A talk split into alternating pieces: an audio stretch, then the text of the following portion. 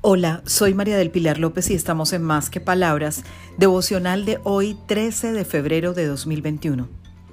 Escucharé tu oración. Te recomiendo leer Daniel 9:23.